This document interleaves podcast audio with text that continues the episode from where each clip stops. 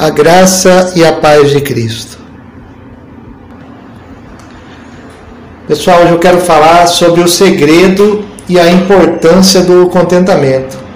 Lá em Filipenses 4, versículo 12, lá Paulo diz assim, ó: Eu sei estar abatido e sei também ter em abundância. Em toda maneira e em todas as coisas estou instruído. Eu posso todas as coisas em Cristo que me fortalece. Tá? Lendo ali Filipenses capítulo 4, versículo 12 e 13, conhecida a carta da alegria, né? É o foco, o assunto central dela. Então a gente vai falar sobre contentamento hoje, tá? E contentamento é um estado de alegria, satisfação e paz, principalmente. Sei que muitas vezes a gente tem motivos para estar descontente, seja por uma dor física, uma dificuldade financeira, seja por falta de afeto, sonhos que não se realizam, enfim, a lista é enorme, né? Então a gente vai perguntar para o Paulo: como que você conseguiu aprender a estar contente em todas essas situações?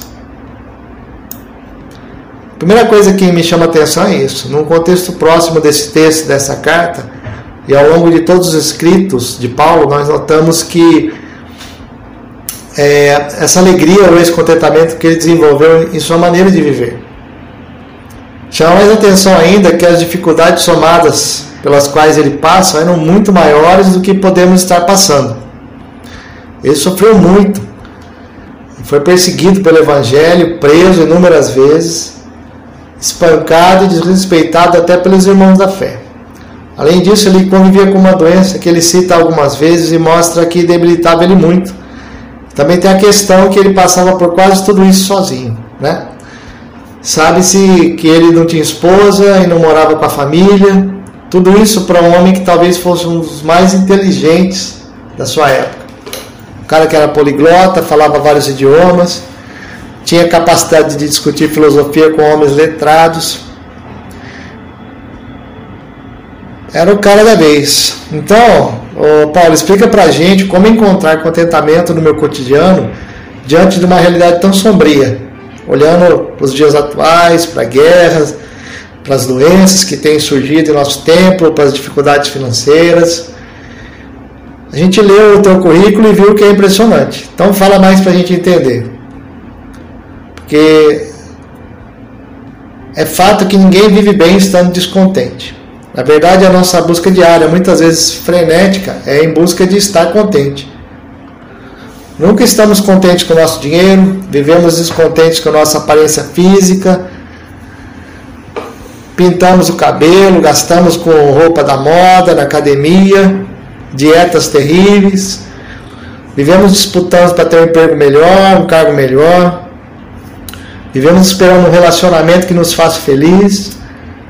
Então nisso a gente gasta nosso tempo, nosso dinheiro, é, perdemos horas, dias, anos sofrendo, esperando, vivendo descontente. E aí é onde vem os pecados, as brigas, os vícios. Ninguém recorre a isso estando contente. Ninguém vai atrás de um relacionamento extraconjugal, não fica enchendo a cara, nem vai fazer besteira estando contente. Ele quer manter o que lhe traz alegria. E é inerente a nós. Sempre vamos buscar aquilo que satisfaz a nossa alma. Hoje mesmo está um, muito calor. E eu não estou contente com isso. De repente baixasse aí a temperatura, viesse uma brisa suave, eu ficaria contente. Por isso a gente está sempre buscando resolver. No banho frio, no ventilador, comer quando tem fome, um cobertor no frio, um sorvete num dia de calor. Tudo isso são formas de contentamento. Mas e quando a gente não tem acesso imediato e a gente precisa dar um jeito? A gente não tem ali na mão para resolver nosso problema. O que a gente faz para ficar contente? Olha, olhando logo nos primeiros versículos, vemos Paulo dando uma injeção de ânimo nos irmãos e falando sobre duas irmãs, a Evódia e a Sintique, que aparentemente estavam passando por algum desentendimento. Isso aí é sobre o valor da amizade. Desde pequeno, a sensação de pertencimento é muito importante. Para isso, a igreja, a família, as amizades, as amizades perdão, sentir-se parte de algo traz essa sensação de contentamento. Quando a gente fica inquieto, depressivo, abatido, sair dessa situação é ainda mais difícil. Então se torna um hábito.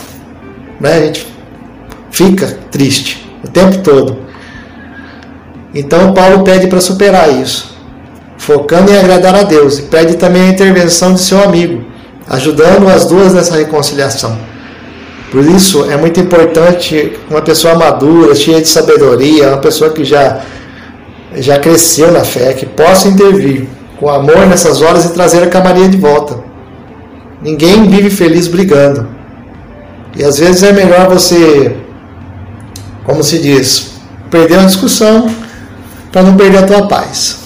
Entregar para a pessoa a vitória ali naquela discussão para você poder ficar de boa. Enfim, quem tem amigos vive contente. É saúde para sua alma. Você deve se lembrar pelo menos uma vez na sua vida que você passava por um momento difícil e esqueceu, pelo menos por algum momento, saiu com os amigos para dar risada, para conversar. Isso é muito importante, ter gente em volta, amigos, filhos, gente para te abraçar, para te ouvir, para você conversar, desabafar. Então a amizade é saúde para nossa alma. Aí no versículo 5 ele diz assim: ó, Seja a vossa equidade notória a todos os homens, perto está o Senhor. Ó, equidade é equilíbrio. Ele está falando aí de inteligência emocional, tá? Seja sensato, equilibrado. Pense sobre o que você está pensando. Às vezes a situação não é favorável. Podemos pensar, ok, vou me acostumar, vou superar, ou de repente vou aprender a gostar disso. Às vezes são coisas que a gente não gosta, mas que não são coisas ruins. São simplesmente coisas que a gente não gosta e que tiram a nossa paz. Talvez se você aprender a gostar disso, você tenha uma vida mais contente. São frases que ajudam mais do que dizer odeio isso, ninguém me ama, isso só acontece comigo. Isso você é como se você estivesse batendo numa ferida aberta o tempo todo, em vez de curar. Não faz o menor sentido, não é? É melhor você passar algo que vai curar aquela doença do que você ficar repetindo que está doente o tempo todo. Outra coisa, oração. Claro, sempre oração. Olha, a oração não é para Deus ficar mais forte, nem para a gente marcar ponto numa cartela espiritual, numa carteirinha, tá? Como se fosse somar ponto ali para Deus nos ouvir. Não, a oração é sempre saúde para o nosso espírito, alma e corpo. A gente precisa ter esse tempo de oração. E Deus sabe disso. Ele fez a gente com essa necessidade. Então, a gente precisa orar. Joga tudo para Deus, conta tudo para Ele, dependa totalmente dele, não das suas orações. Elas não fazem mágica. Elas não tornam você mais poderoso. Elas te curam dia após dia e coloca a tua mente em conexão com Deus e livre de coisas ruins, como por exemplo ansiedade. Estar ansioso, triste, com ódio do mundo não vai fazer nada a teu favor. Pelo contrário, vai te trazer doença, vai te tirar do foco e induzir ao pecado. Eu chamo, entre outras coisas, meu momento de oração. Perdão, eu chamo, entre outras coisas, o meu momento de oração de higiene mental. É um momento que eu organizo ideias, fujo do mundo para o meu jardim secreto com Deus. Até imagino mesmo que estou num jardim conversando com o Pai. São momentos preciosos de cura e de restauração. Nossa mente é curada. Às vezes você não tem oração respondida ainda, mas você já está pronto para receber a resposta. Entendeu? O resultado disso é um coração cheio de paz. Não existe falta de contentamento para alguém que está em paz. E no fundo o que você está procurando, entre outras coisas, é a paz. Não é um carro novo, um restaurante da moda, uma viagem. Se bem que tudo isso ajuda, mas o que a nossa alma busca incessantemente é a paz. Por isso, filtre seus pensamentos. Para viver em paz, a gente precisa vigiar sobre aquilo que toma conta da nossa mente. Isso pode nos destruir. Paulo faz uma lista interessante que não precisa se encerrar ali, viu? Ele diz: tudo que é verdadeiro, tudo que é honesto, tudo que é justo, tudo que é puro, tudo que é amável, tudo que é de boa fama, se há alguma virtude e se há algum louvor, nisso pensai. Enfim, isso aí está lá em Filipenses 4,8. Enfim, se livre de maus pensamentos e pense em coisas boas. Se envolva e gaste seu tempo com algo do bem. Isso vai trazer paz e contentamento ao seu coração. Pesquisas mostram que as pessoas que mais se declaram contentes são pessoas envolvidas com obras sociais, se dedicam a ajudar outras pessoas. O senso de realização é ótimo, faz bem para a alma. Além de estar se aperfeiçoando, aprendendo algo útil, tudo isso vai te livrar de envolver em rascadas. Quando você está se desenvolvendo, quando você está aprendendo, quando você está treinando, quando você está ajudando alguém, você está pensando em coisas boas. E no final, isso aí vai te trazer maturidade e resiliência, que é a palavra do momento que os coaches estão usando, né? Que nada mais é que, resumidamente, a capacidade de passar por momentos difíceis sem se abalar.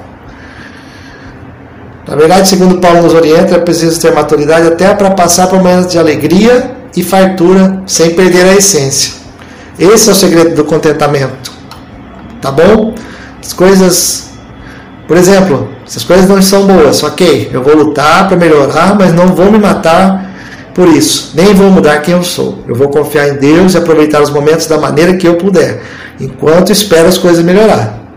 E se as coisas estão boas? Pé no chão. Não é isso que é meu porto seguro. Não existem situações, empregos e pessoas que sejam permanentes. Tudo pode mudar para o bem ou para o mal. Mas em Cristo eu vou atravessar tudo. Só não posso perder minha essência, que sou eu em Jesus. Essa é a minha essência. Quem sou eu em Jesus? E finalmente, escuta uma coisa: não negocie a sua paz por nada nesse mundo. Amém? Porque é isso que você está buscando. Então, se você sente paz, você encontrou o que procurava. Que Deus te abençoe em nome de Jesus. Até a próxima.